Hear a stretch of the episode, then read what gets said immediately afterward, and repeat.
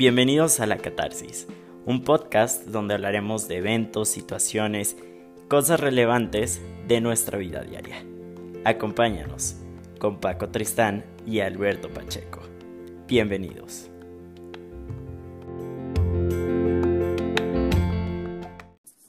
Hola campeón, ¿cómo estás? Bien, bien. Eh, estuve leyendo comentarios. Yo saben perfectamente bien que lo hago, que tengo contacto directo con ustedes. Sí. Y fíjate que del episodio de Halloween hubo uno que fue muy recurrente. De los casi 20 minutos de podcast, estuvimos dando recomendaciones de cine y en ningún momento ninguno de los dos habló de la familia Adams y ese fue el signo de interrogación en los que nos escucharon. Vaya, eso, eso sí es cierto, se nos pasó. Y fíjate que otro comentario que leí respecto al episodio de Halloween es, no hablamos en ningún momento de Drácula. Oh my god, ¿cómo se nos pudo haber pasado Drácula de Bram Stoker? Sí, es cierto. I know. Lo más cercano que hicimos fue que dije que de niño me disfrazaba de vampiro casi que cada año, pero nunca mencionamos directamente a Drácula. Y el de aquella película tan increíble de Anton Coppola, de Drácula de Bram Stoker, híjole, ¿cómo no la mencionamos? Pero bueno. No, y hablando de eso, Van Helsing tampoco lo tocamos, y eso en ningún comentario, ni siquiera los comentarios para que vean, tocaron a Van Helsing. Así es, pero, pero mira, bueno, ahorita. Hoy tenemos un tema parecido, hoy tenemos un tema similar relativamente.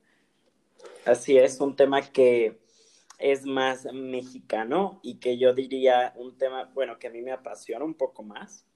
Y pues es nada más y nada menos que la festividad que acaba de pasar, el Día de Muertos.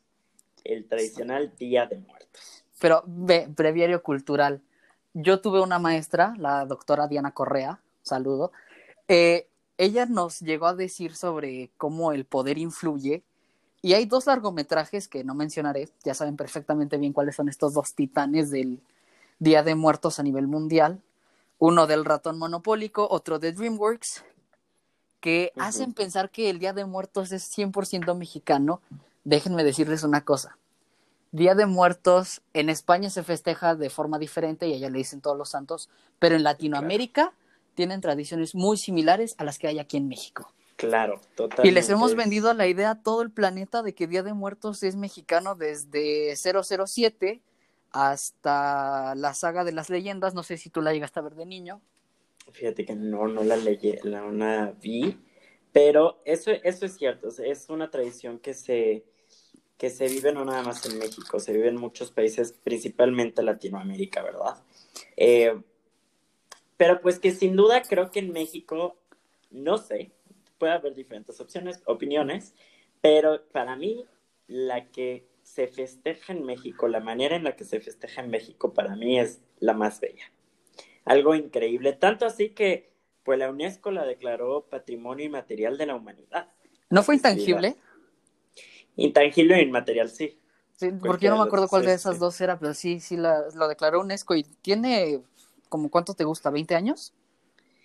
Me parece, no sé la verdad bien, me parece, creo que fue en el 2003, no, no recuerdo bien, pero bueno, es patrimonio eh, intangible o inmaterial de la humanidad y que es una celebración que pues se divide en dos partes, ¿no? Bien sabemos que se divide eh, primero, el primero de noviembre, que es el día en que se celebran todos los santos, y el 2 de noviembre, que se festeja de lleno el Día de Muertos. ¿Verdad? Eh, sí, digamos que el uno es más de los inocentes, un poco más eh, triste, trágico por las pérdidas infantiles, pero sí, ambas festividades son eh, tradicionales. Así es, es este, según también había preguntado aquí en Michoacán y todo, pero ves que aquí en Michoacán, pues es uno de los estados más icónicos que, del Día de Muertos. Sí, entre ustedes y Oaxaca, exactamente. Exacto, ustedes dos lo hicieron, digamos, le dieron ese estereotipo colorido, festivo. Eh, tanto así, tanto así, que cuando grabaron Coco, vinieron precisamente a Michoacán y a Oaxaca para precisamente eh, hacer esta investigación de fondo y poder tomar como eh, más la celebración como es tal cual. ¿Me entiendes? Sí, claro, y le hicieron muchos detalles, que si la flor de cempasúchil, que si el día, que si el altar, los niveles, porque no sé si ustedes sabían, pero cada nivel representa algo, cada nivel que tienen los altares tradicionales, obvio, si ustedes ponen ahí su, su taburete con su mantel, las fotos de sus seres queridos, es válido completamente. Eh, les agradecería que nos compartan en comentarios qué les parece o cómo lo festejan ustedes, pero quien hace el altar tradicional sabe que cada nivel representa una cosa.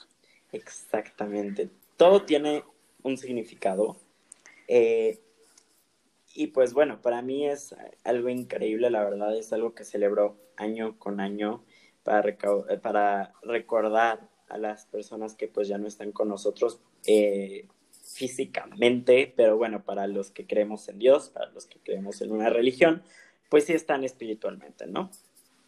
Y, y pues sí, o sea, eh, se dice precisamente que en el Día de Muertos los difuntos pueden venir desde el más allá a visitar a sus, a sus seres queridos en la tierra. Solo ese día, esos dos días, perdón, son cuando pueden según la tradición dice, ¿verdad?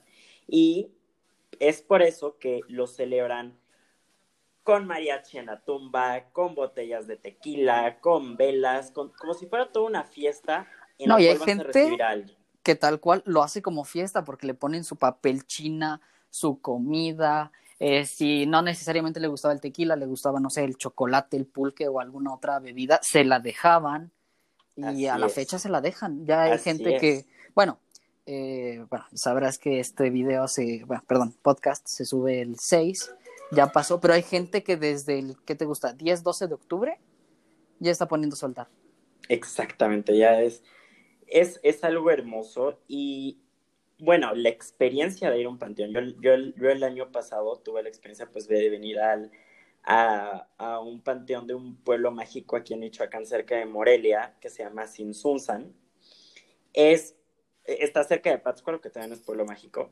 Pátzcuaro es, en donde está el lago que hacen todo el camino de flores. Ah, ya, ya. es, ese mero, que ponen también a veces eh, como estos eh, arquitos con velas. E, es algo bellísimo, ¿verdad? Es una experiencia, híjole.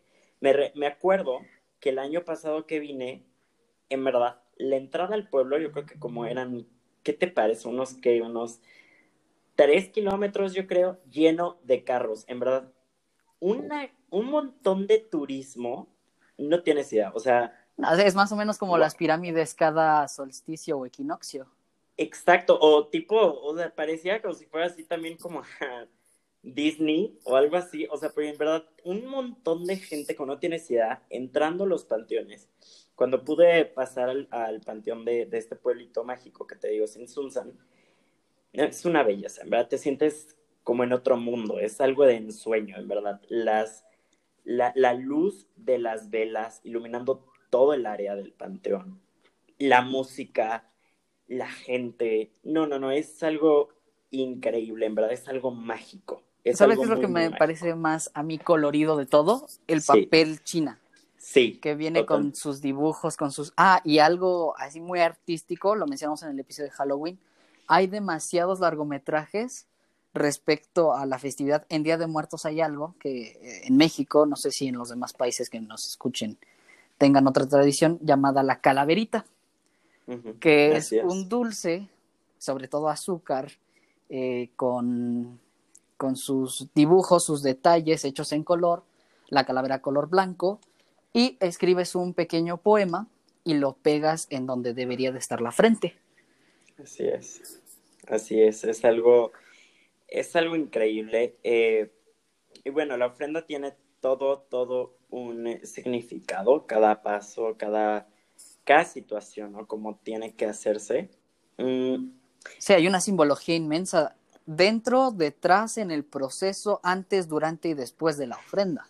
Totalmente. Y bueno, una de los niveles, justo lo que mencionabas, eh, hay personas ah, aquí en Michoacán eh, que dicen que se tiene que hacer en tres niveles.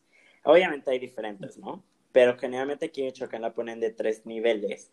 Y según esto, simboliza las tres divinas personas, el Padre, el Hijo y el Espíritu Santo. Eso en una creencia, ¿verdad? Hay otros que dicen que simbolizan los niveles del inframundo, muchas cosas más, ¿no? Y, La cruz, pues por supuesto que es eh, relacionada a, la fe.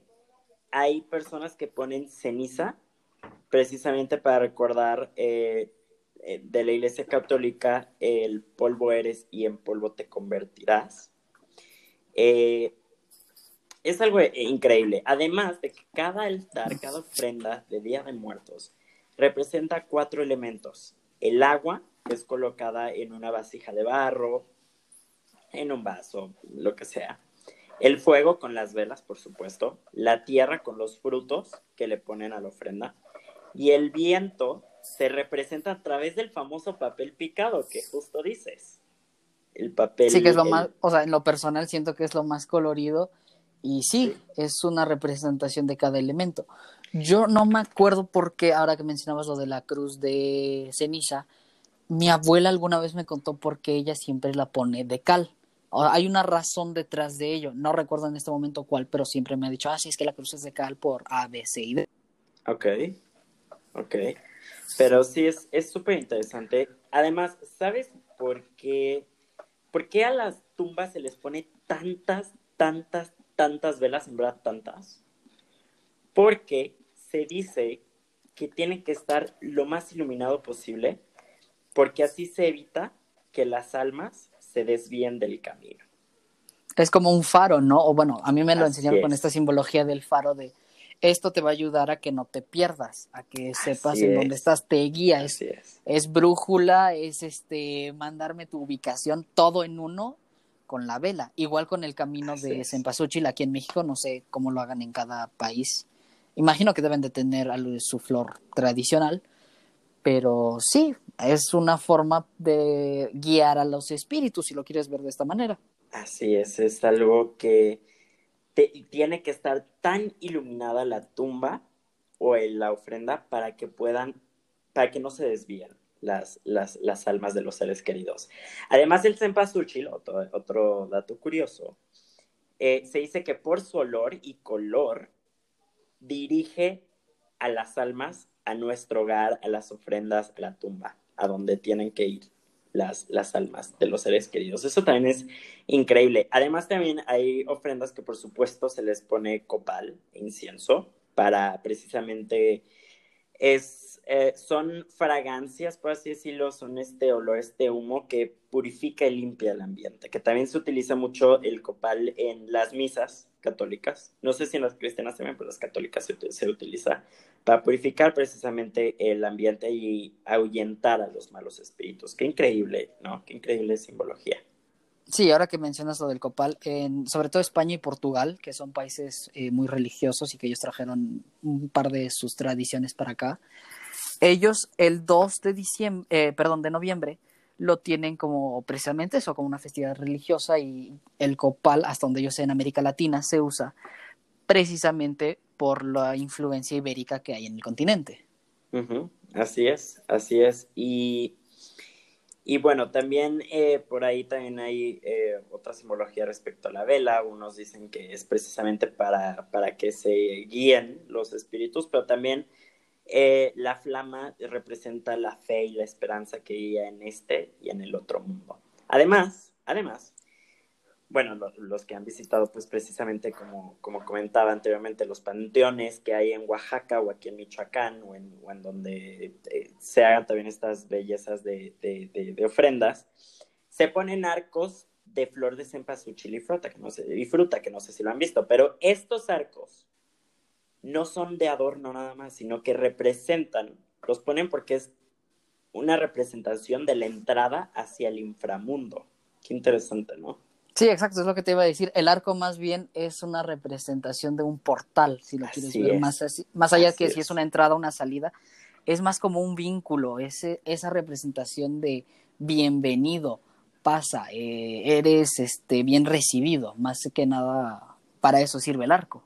Así es, y pues obviamente también otro elemento que se pone en las ofrendas pues es la comida y se dice que precisamente los espíritus se alimentan con los aromas de los platillos que fueron sus preferidos en vida. por eso se les pone, eh, ya sea el pan de muerto, ya sea si a la persona le gusta el mole, o ya sea, hay personas que les ponen cigarros a sus difuntos porque fumaban mucho y se les pone precisamente porque se, dice que con los aromas de estas eh, comidas o cosas como los cigarros, se, ellos se alimentan. No, incluso una más triste, el 1 de noviembre, la gente que, te digo, tuvo alguna pérdida infantil, dejan juguetes, ya sea algún coche, ya sea algún, no sé, ¿con qué otra cosa podrían jugar?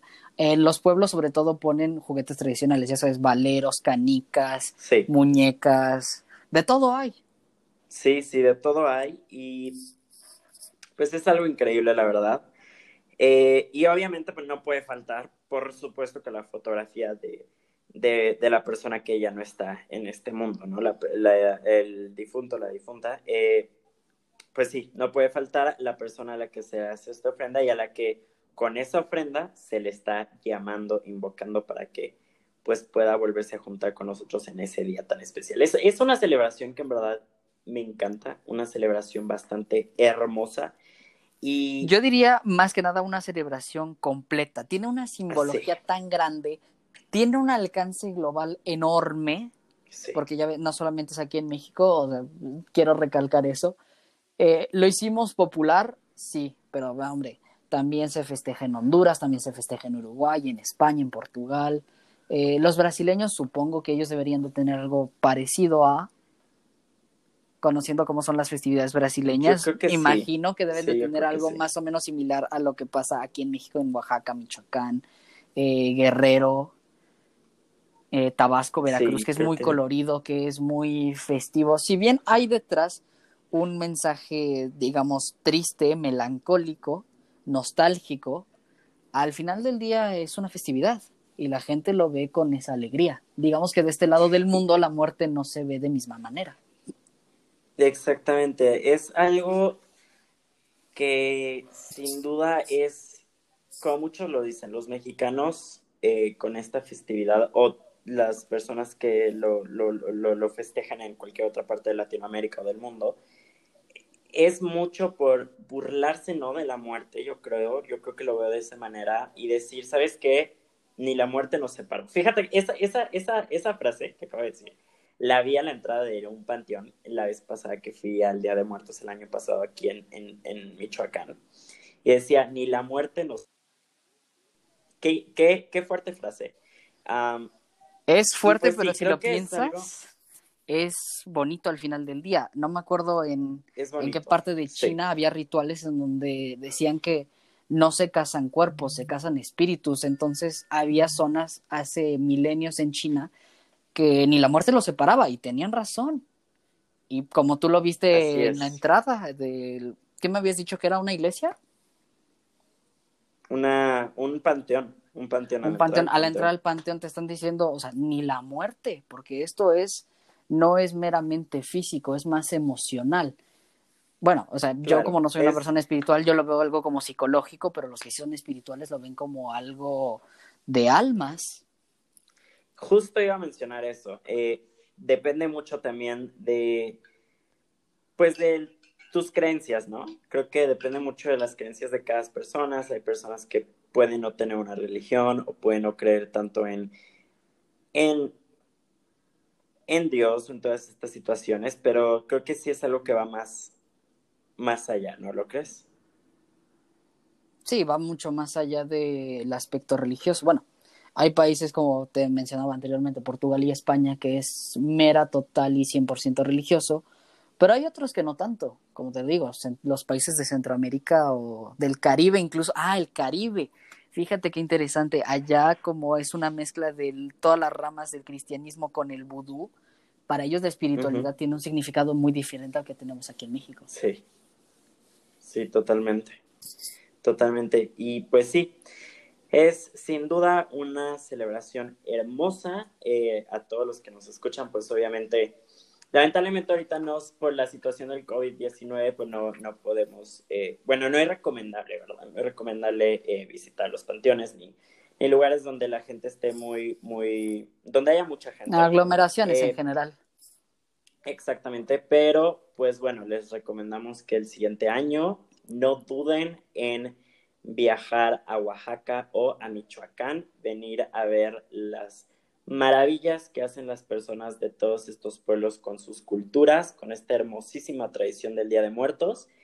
Y recomendación que visiten, que visiten. Además de visitar, pues eso para el año que entra, recomendación para este año, como se los dijimos en el de Halloween, busquen algún largometraje o una actividad artística que puedan hacer en casa en lugar de salir, ya saben, no pueden hacer fiestas, no pueden visitar, eh, pero en casa podrían entretenerse, hay este, como les digo, hay largometrajes, eh, en Halloween sí hay tanto animados como con personas, esta vez eh, para Día de Muertos, según yo, hay mucho más animado que, que con personas, ¿verdad? Pero bueno, cine mexicano hay, así que si no encuentran algo animado que les guste relacionado a la festividad de Día de Muertos, pueden ver cine mexicano en sus casas ese día.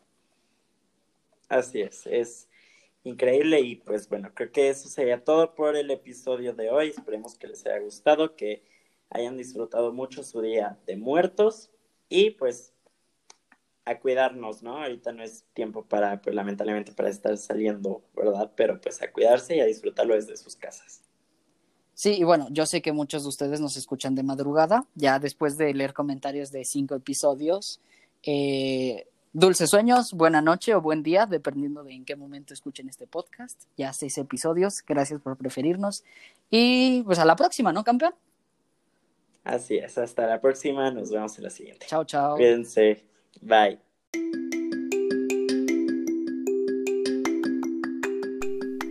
Gracias por habernos escuchado en este episodio de La Catarsis.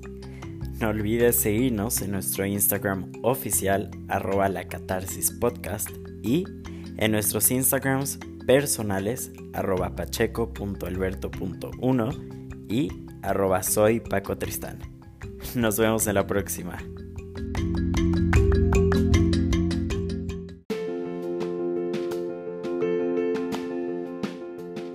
Bienvenidos a La Catarsis, un podcast donde hablaremos de eventos, situaciones, cosas relevantes de nuestra vida diaria.